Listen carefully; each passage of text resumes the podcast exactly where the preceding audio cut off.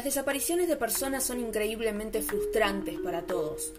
Para la familia, por la desesperación de no saber qué pasó, cómo, cuándo y sobre todo si esa persona va a volver a casa o no. Para las autoridades, por las horas y los días que pasan sin noticias, que son cruciales para encontrar a las personas ausentes. Y para la sociedad, al estar en vilo constantemente hasta obtener alguna confirmación, mirando siempre sobre el hombro porque tal vez, en ese momento, las miradas de los ausentes se crucen con las nuestras. Este es el episodio número 17 de No hagan dedo y comienza de esta manera.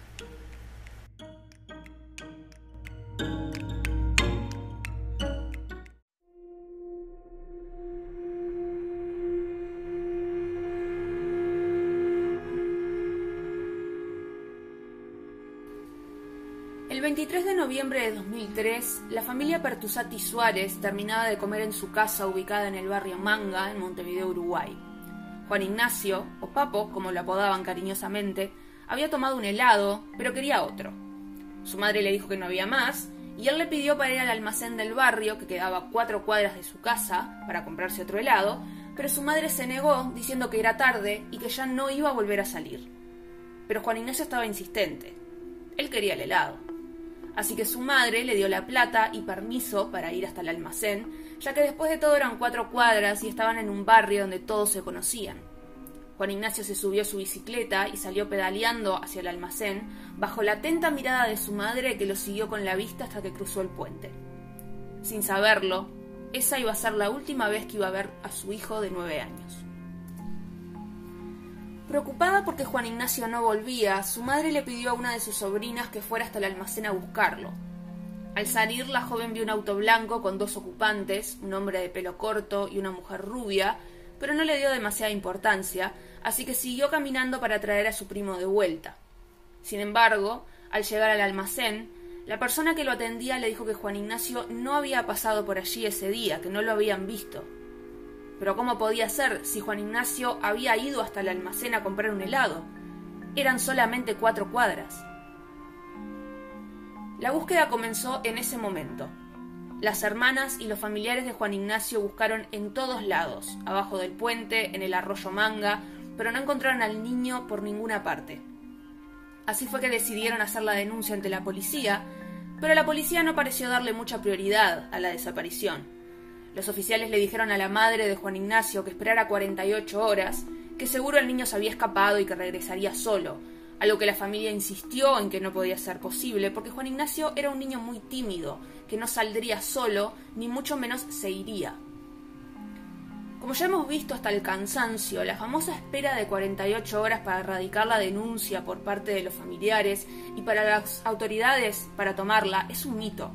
No existen tales 48 horas para denunciar a una persona desaparecida y como ya sabemos, en los casos de desapariciones, las primeras 48 horas luego de constatada la desaparición son vitales si se quiere encontrar a esa persona, muchísimo más cuando se trata de un niño. La denuncia fue tomada por las autoridades al otro día de la desaparición de Juan Ignacio. La policía comenzó la búsqueda con perros por la zona y por el terreno en donde vivía la familia Pertusati Suárez, pero no encontraron nada. Las sospechas de las autoridades recayeron sobre la familia. La policía estaba convencida de que a Juan Ignacio le habían matado su madre, sus hermanas, alguien dentro del núcleo familiar, pero esta fue una teoría basada en la nada misma que sirvió para no hacer nada por resolver la desaparición de Juan Ignacio. Según Silvia, la hermana de Juan Ignacio, en una entrevista para el programa Ausentes de Canal M, la policía se instaló en el terreno pero no hubo muchos esfuerzos de buscar más de lo necesario. Sí se hizo un esfuerzo en intentar culpar a la familia a como diera lugar.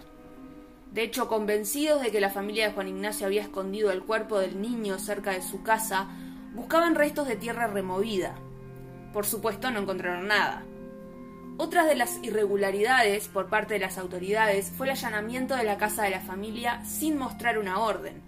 Solo mostraron un papel que sacaron inmediatamente de la vista de la madre de Juan Ignacio, por lo que nunca pudieron cerciorarse de que ese documento realmente era lo que decía que era.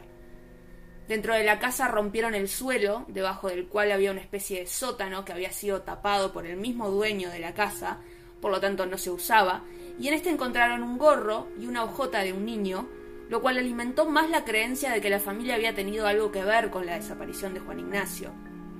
Pero como explica Silvia, eran cosas viejas que habían caído al sótano de alguna manera entre las tablas que lo cubrían y que se habían dado por perdidas en algún momento.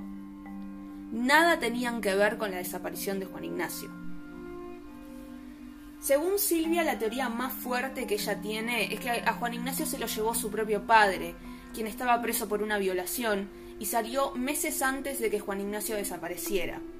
De hecho, había llegado a amenazar a la madre de Juan Ignacio, diciendo que cuando saliera iba a tocarle donde más le dolía, que era precisamente sus hijos y el más chico, Juan Ignacio. Esta teoría no fue ni siquiera tomada en cuenta por la policía y el padre del chico nunca fue indagado por la desaparición de su hijo. Silvia sigue viviendo en el mismo barrio en donde vivía con su madre y sus hermanos en caso de que un día Juan Ignacio decidiera volver. Su familia aún lo espera. Desde el 2003 a la fecha, nada se sabe del paradero de Juan Ignacio Pertusati.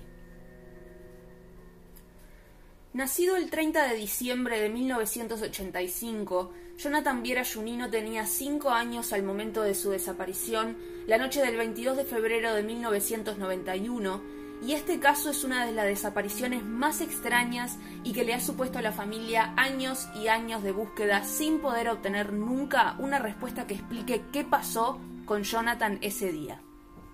Esa noche en Salinas, departamento de Canelones, Uruguay, Jonathan se encontraba en la casa de un amigo jugando y para las 8.30 de la noche su madre ya lo había llamado para que volviera a su casa. A eso de las 9, Jonathan emprende el recorrido de pocas cuadras desde donde se encontraba hacia donde vivía y se sabe que una vecina lo vio caminar por lo menos durante una cuadra en dirección a su vivienda hasta que lo perdió de vista. Nadie supo más de Jonathan a partir de ese momento. La familia lo buscó por todos lados, por todo el barrio, por la costa, por casas de amigos, por casas de vecinos, en lugares públicos en los que Jonathan pudiera haberse quedado, Incluso se manejó la posibilidad de que Jonathan hubiera podido cruzar la ruta que separa Salinas Norte de Salinas Sur y se hubiera dirigido hacia el mar. Pero nada, no encontraron ningún rastro del pequeño. Dos horas después, la familia radicó la denuncia ante la policía. Y aquí es cuando comienza lo extraño de todo este caso. 33 días después de la desaparición de Jonathan, la policía encuentra un cuerpo sin vida en una laguna ubicada cerca de donde vivía la familia Viera, en Salinas Norte. El estado de descomposición avanzado del cadáver fue usado como excusa para no dejar a la familia de Jonathan identificar el cuerpo de manera visual. Sin embargo, las autoridades le aseguraron a la familia que este cuerpo era de Jonathan. Lo único que pudieron ver fue la ropa que portaba el cuerpo pero nunca se aseguró si realmente era la ropa que usaba el niño o si era la ropa de otra persona. Las autoridades declararon el caso cerrado, puesto que, según ellos, Jonathan había sido encontrado, y no se habló más de la desaparición del pequeño de cinco años. Pero la familia estaba lejos de estar conforme. ¿Cómo era posible declarar cerrado un caso con un cuerpo que no fue peritado correctamente, al que no se le hicieron pruebas de ningún tipo y el cual la familia no pudo constatar visualmente si era o no la persona que buscaban? En 1994, la familia Viera hipotecó su casa para obtener la suma necesaria para costear una prueba genética en Alemania que les confirmara por fin si ese cuerpo que decían que era Jonathan era realmente Jonathan. Los resultados fueron concluyentes. Para la sorpresa de nadie, especialmente la mamá de Jonathan, ese cuerpo que la policía había encontrado en la laguna años antes no era el niño desaparecido. No era Jonathan Viera. Con las esperanzas renovadas, con la felicidad de que su hijo aún podía ser encontrado con vida después de tantos años, la familia Viera se presenta con estas pruebas ante el juzgado para reabrir el caso. El juez era alguien nuevo, alguien que la familia no conocía. Y este juez le comunicó a la familia que esas pruebas no tenían ningún tipo de validez porque no había estado presente ningún perito uruguayo cuando se extrajeron las muestras de sangre de la familia. Sin embargo, se le ofreció a la familia volver a realizar las pruebas genéticas de forma gratuita mediante un laboratorio francés con el cual el juzgado tenía un convenio, a lo que la familia por supuesto accedió. La familia esperó los resultados de los nuevos exámenes durante cinco meses, cinco meses en los cuales nadie se comunicó con ellos. Harta de esperar, la madre de Jonathan se dirigió al consultorio del médico que había realizado los estudios y tras esperar un largo rato el médico la atendió. ¿Qué pasaba con las pruebas que no habían tenido resultados todavía? El médico le dijo a la madre de Jonathan que lo único que podía decirle es que ese cuerpo no era el de su hijo, que ese cuerpo era un preadolescente de aproximadamente unos 12 años de edad y no un niño de 5. Y además le pidió que esos datos quedaran en confidencia porque todavía los estudios no habían sido finalizados. Nuevamente la familia esperó, esperanzada por la información privilegiada que este médico les había proporcionado, Así que imagínense la sorpresa cuando la justicia les dijo que los estudios habían concluido que el cuerpo sí era el de Jonathan. Parecía una broma de mal gusto. El análisis original decía que el perfil genético de la familia y el del cuerpo no coincidían en lo absoluto. El médico que realizó los estudios en el país también había dicho que no coincidían, y no una, sino dos veces la justicia había dicho que el cuerpo era de Jonathan. Además de todo esto, la familia recibió información de parte de funcionarios que estaban relacionados con el caso, que les aseguró que al pequeño se lo habían llevado y que las autoridades quisieron esconder esto, teoría que hasta el día de hoy la familia Viera mantiene. Esa teoría se apoya sobre todo en, por un lado, el avistamiento de un niño de características muy similares a Jonathan, que acompañaba a una pareja que cargaba nafta en una estación de servicio en Pan de Azúcar, en el interior del país, y por el otro, en que Además, la laguna en donde encontraron el cuerpo ya había sido revisada cuando estaban buscando a Jonathan y no habían encontrado nada en ese momento. Pudieron haber sucedido dos cosas. Que a Jonathan se lo hubieran llevado efectivamente como piensa su madre, que se haya criado en otro lugar, con otra familia, con otro nombre, incluso fuera del país, y que no conozca de dónde viene, ni se acuerde qué le pasó, o que alguien se lo haya llevado y lo haya matado para luego esconder el cuerpo, tal vez en la laguna, días después de haber sido revisada, tal vez en otro lugar con el que nadie haya dado aún. Y luego está la inoperancia de las autoridades. ¿Por qué querrían hacer pasar a una persona por otra? ¿Por qué perder tiempo valioso con teorías que fueron derribadas no una, sino dos veces? ¿por qué declarar que los resultados habían dado positivos si la información privilegiada que tenía la familia decía lo contrario y si había otro estudio que también había dicho lo contrario? Y otra pregunta, si ese cuerpo no pertenecía a Jonathan, ¿quién era? Lo cierto es que desde el 22 de febrero de 1991 nadie ha vuelto a ver a Jonathan. El pequeño sigue desaparecido hasta el día de hoy Sigue habiendo aspectos de este caso que no tienen sentido, y su madre sigue estando convencida de que Jonathan está con vida en algún lado y que algún día, tal vez, regresará. Juan Ignacio Pertusati desapareció el 23 de noviembre de 2003 en el barrio Manga, en Montevideo, Uruguay. Tenía nueve años, cutis blanco, era delgado, de ojos marrones y cabello castaño claro. Como característica distintiva, Juan Ignacio tenía una quemadura de agua caliente en la pierna derecha.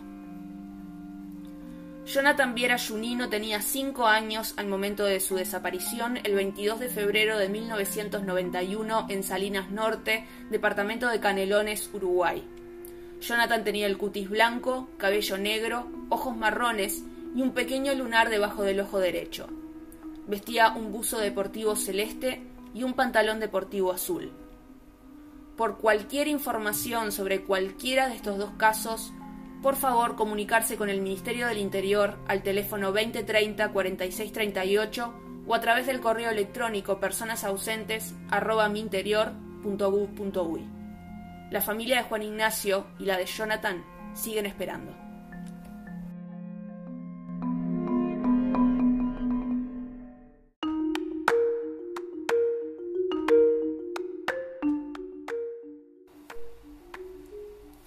Gracias por escucharnos hoy. Pueden seguirnos en Instagram en no podcast donde encontrarán información sobre este y otros casos. Nos vemos en el siguiente episodio.